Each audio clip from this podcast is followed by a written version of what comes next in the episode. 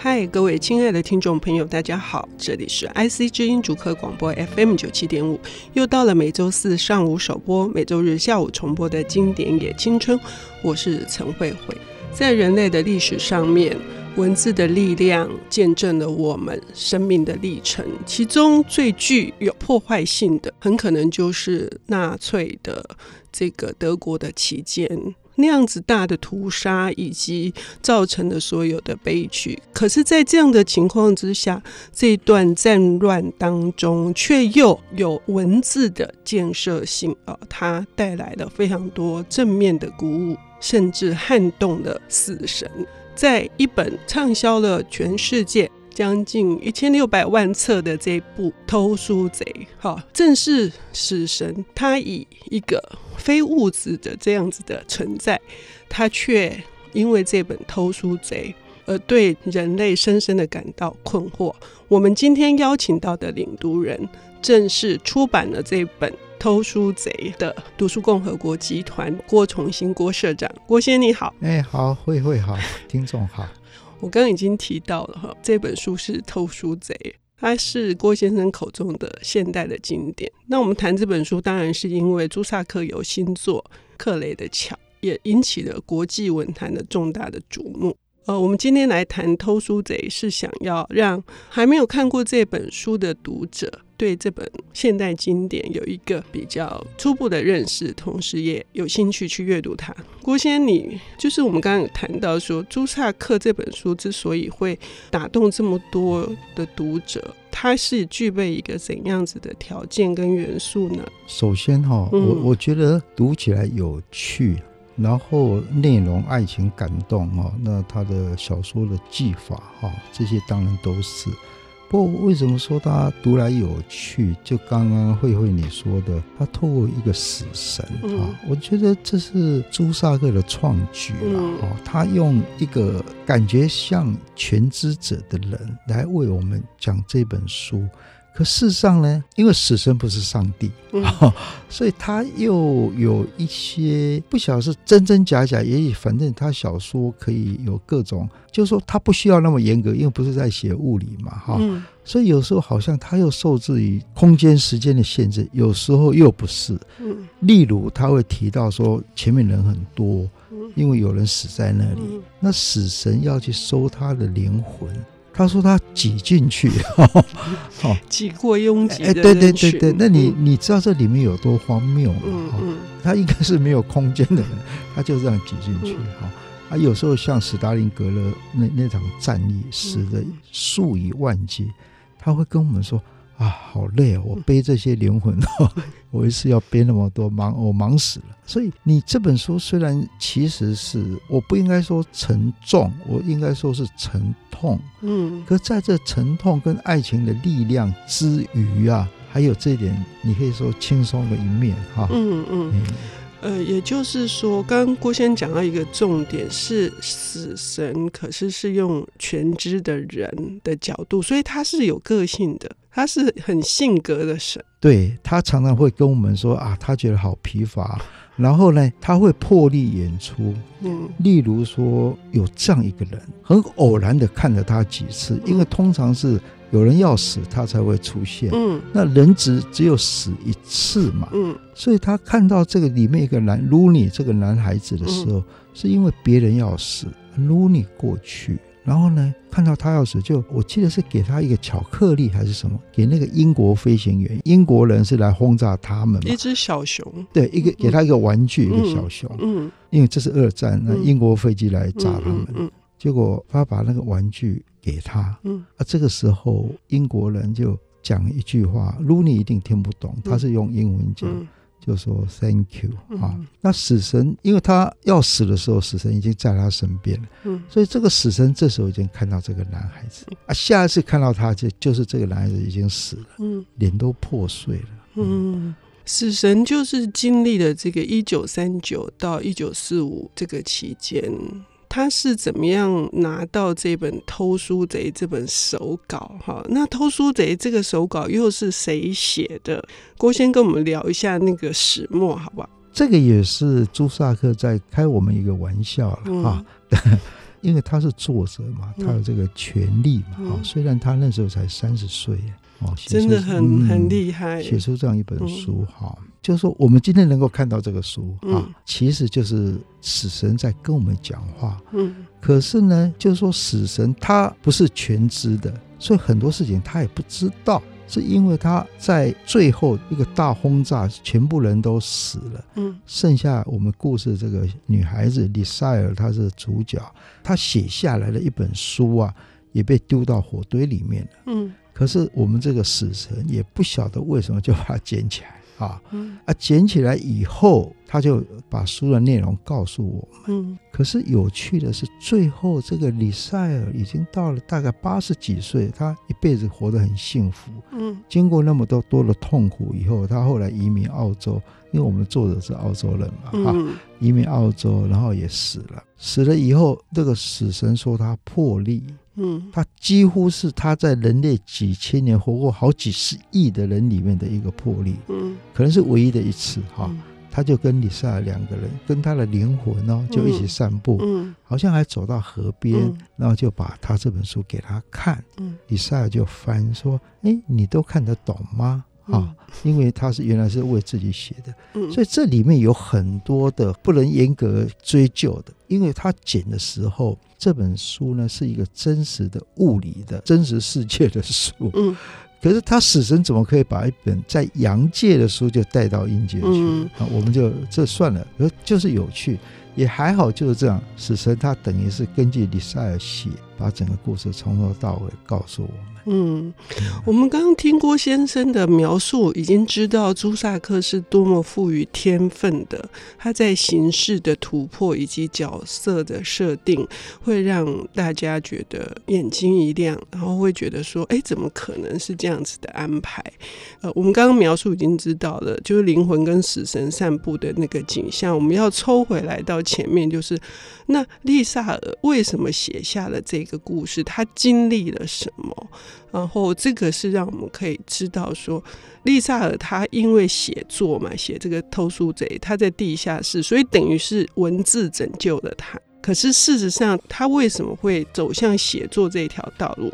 那文字拯救了他的这件事情的前面那个漫长的他去超越这个困难的历程是什么？那我们要休息一下，等一下回来。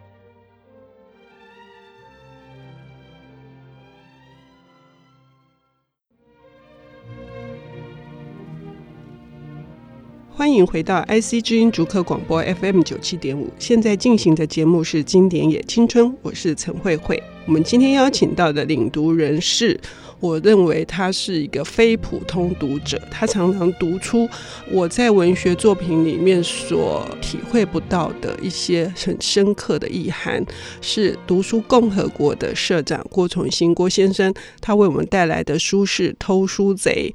上半段节目我们已经提到了一个小女孩因为写作、因为文字而拯救了她的性命。请郭先生再跟我们详述一下他经历的一个什么样子的生命之旅。呃，说拯救有两个意义哈、嗯，一个是有形的生命，嗯，一个是他自己的精神哈、嗯，我说有形指的是身体。那最后当英军或美军来做大轰炸的时候，他们的警报系统没有报，所以整个镇几乎都死光光哈。他所爱的所有人都死了，没有个逃得掉，只有李赛尔。为什么？因为他刚好在他们家那个认为不合格的、没有办法做防空洞的一个比较简陋的地下室，在读这本书，所以他逃过了哈。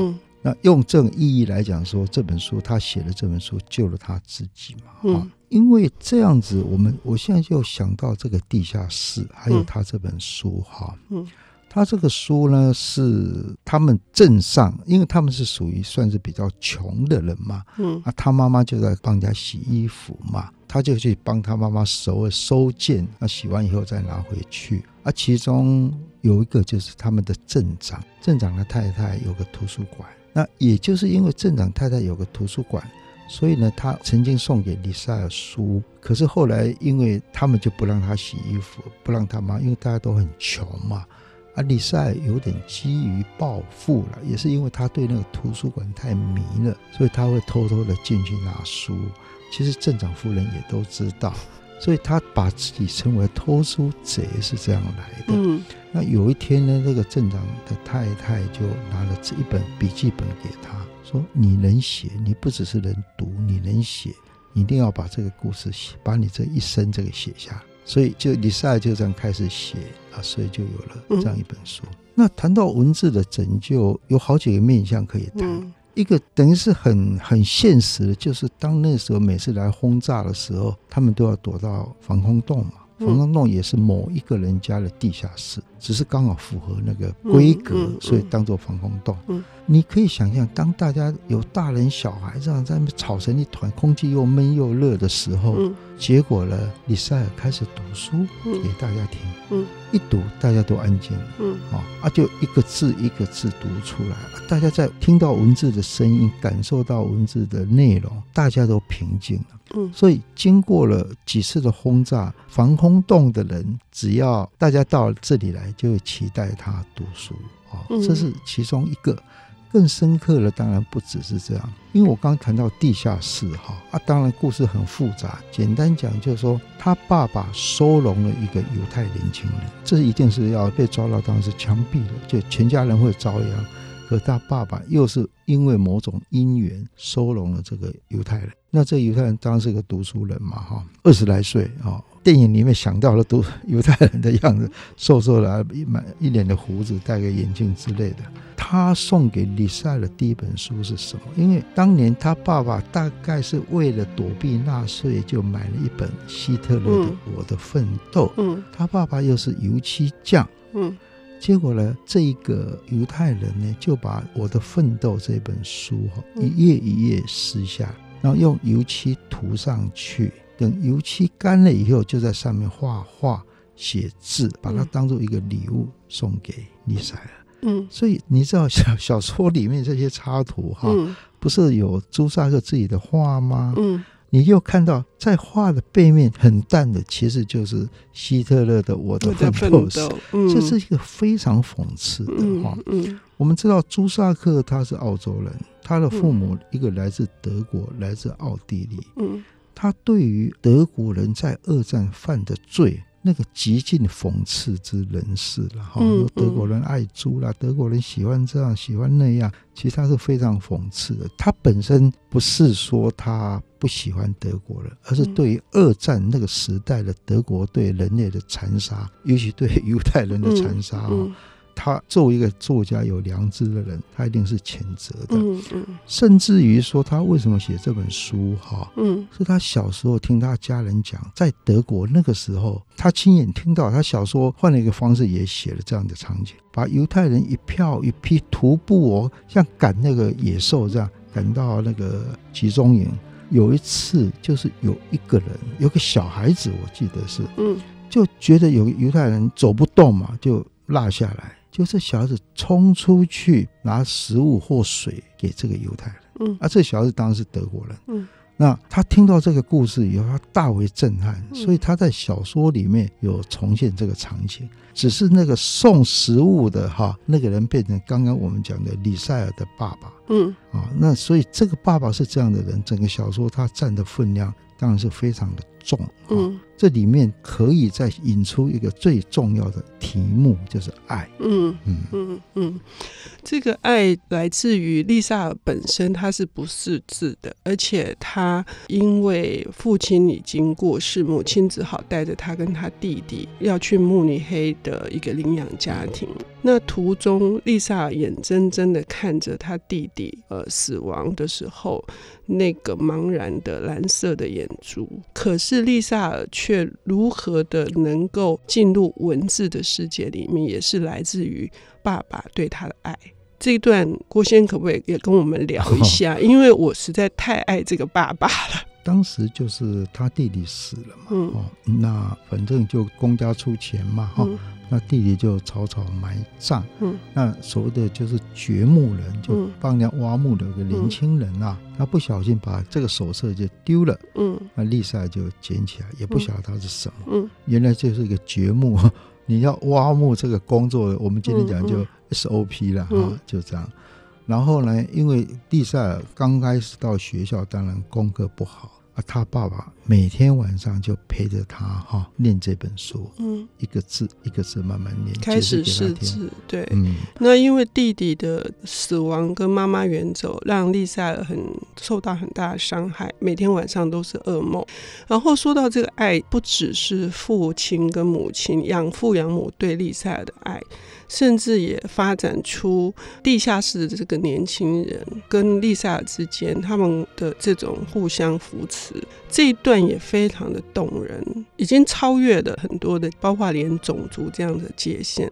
这个也是这本书一个很重要部分。郭先在最后节目最后的时候也跟我们聊一下这个很深刻的爱。我觉得最后来说哈、嗯嗯，这本书的一个重要的力量，连死神都感动莫名的哈。嗯，就人类为什么可以这样的会发动战争，会屠杀犹太人？嗯，这么恶，可是呢，爱的力量又是这么强哈。嗯，那李赛尔当然，他这个收养家庭对他的爱哈，嗯，真的是没办法形容了哈。这个爸爸，这个妈妈给他的爱，他当然也非常的爱他们哈。嗯，然后他班上的一个男孩子跟他的爱，两个从还是大概十岁，后来到了十三四岁，都已经生理上也成熟了哈。嗯，那种无私的爱，嗯，就说那个男孩子一直在爱他。啊，李塞尔也知道，又好像不知道那个少年少女的那个哈，真的是非常感的。嗯，接着就是这个犹太人，犹太人来到他们家，人家是冒着全家人的生命的危险在收养他。嗯，那当然也给他食物啦。啊，他也他什么都没有。嗯，可他就用他的方式来报答他们，用油漆啦，写了一本书啦，或者他在墙上也画画。嗯。后来必须要离开的时候，他就也是写了一个故事包起来，嗯，叫李赛尔。也许等他准备好的时候可以读，嗯。那从他们这样的互动，李赛尔过的是一个很特别的生活。他的朋友除了那个爱他的那个男孩子以外，就是一般的朋友，好朋友、坏朋友，然后也跟跟人家当小偷去偷东西，因为大家小孩子太穷了，嗯。可是呢，他有一个很秘密的生活，就他回家有这样一个。大概大了他将近十岁的一个年轻的知识分子啊，也也不尽然是这么命已经在死亡边缘了，已经德国人都几乎就是被追杀的一个人啊，完全等于是虚无助的一个人。但他们家又在保护着，嗯嗯啊，产生的丽莎从他的简单的对话、简单写诗啦、写画画就。慢慢感受到，又是一种爱。那这个爱到底是你你知道，就一个女孩子在成长的爱。嗯，啊，对她，对她，对她，啊，整个把她的世界包容住。而且这个作家他写了两次，哈，写了两次，是一次当这个犹太人又必须逃的时候，丽赛尔一直在想他。有一天他爸爸来看他。他就问：“是你吗？”嗯，那他爸爸知道他在问的是说是不是那个犹太人，而不是问他爸爸自己。那他爸爸完全了解，说不是，是我，就走了。也就是说，他们这种爱彼此就这么的丰富，又这么的不隐瞒。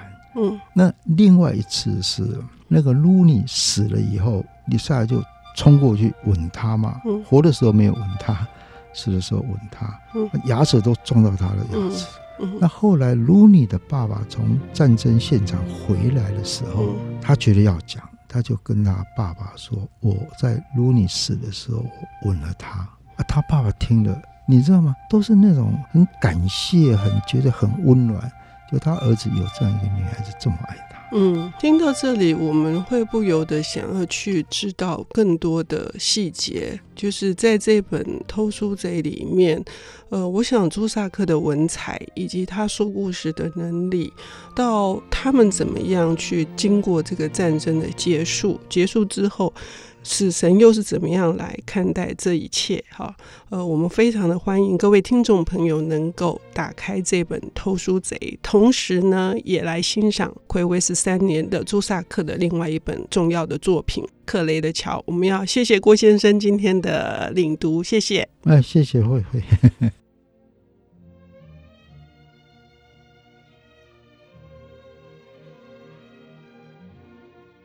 本节目由 IC 之音与瑞木读墨电子书联合制播，经典也青春与您分享跨越时空的智慧想念。